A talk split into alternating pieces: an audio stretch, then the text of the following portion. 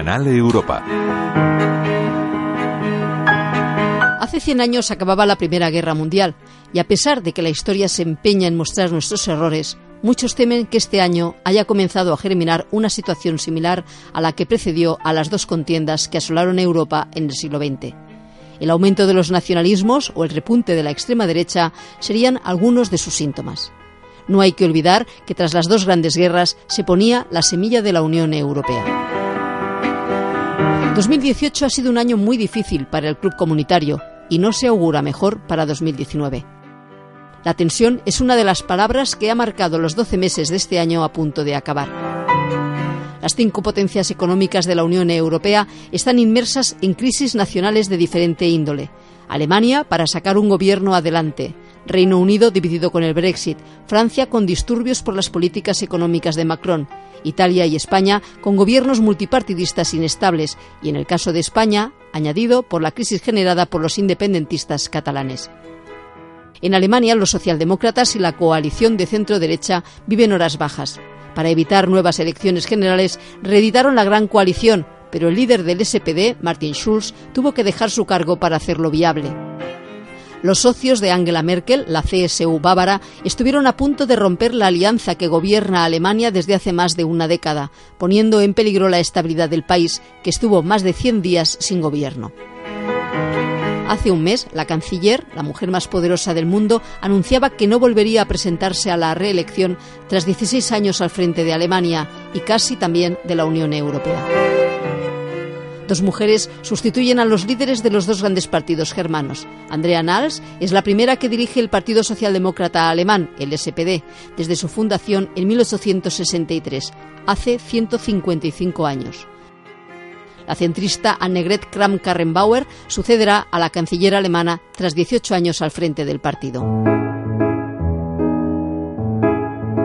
Al otro lado del Canal de la Mancha, el Reino Unido se mantiene fraccionado entre los pro y anti-Brexit. Una división no solo de la sociedad, sino también de los partidos tradicionales, laboristas y tories. Las discrepancias han debilitado al gobierno británico con las dimisiones continuadas de ministros.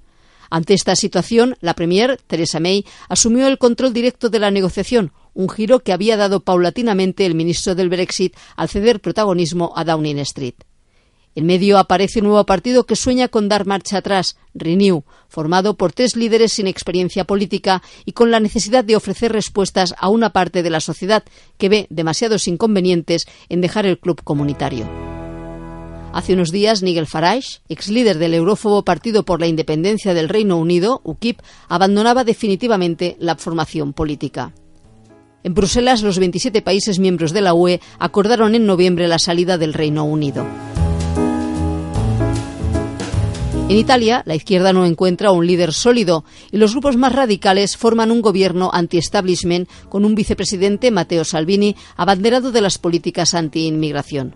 La inestabilidad ya es tradicional en el país transalpino, pero por primera vez ninguno de los partidos tradicionales ocupa el poder. Para formar gobierno se unieron el populista de izquierdas Movimiento Cinco Estrellas y la Liga, antieuropea y xenófoba.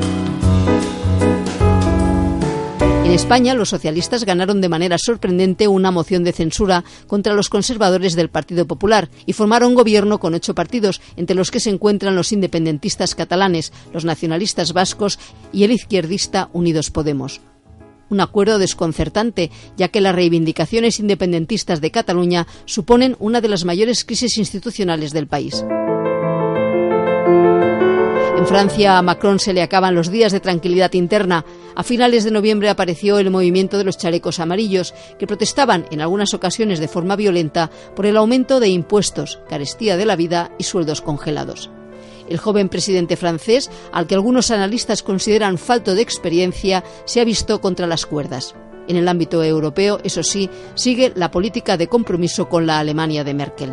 2018 nos deja muchas tensiones en las instituciones europeas y en algunos países, provocados por la presencia y ascenso de la extrema derecha en diferentes instituciones locales, regionales o nacionales. Ángela Gonzalo del Moral, Radio 5, Todo Noticias.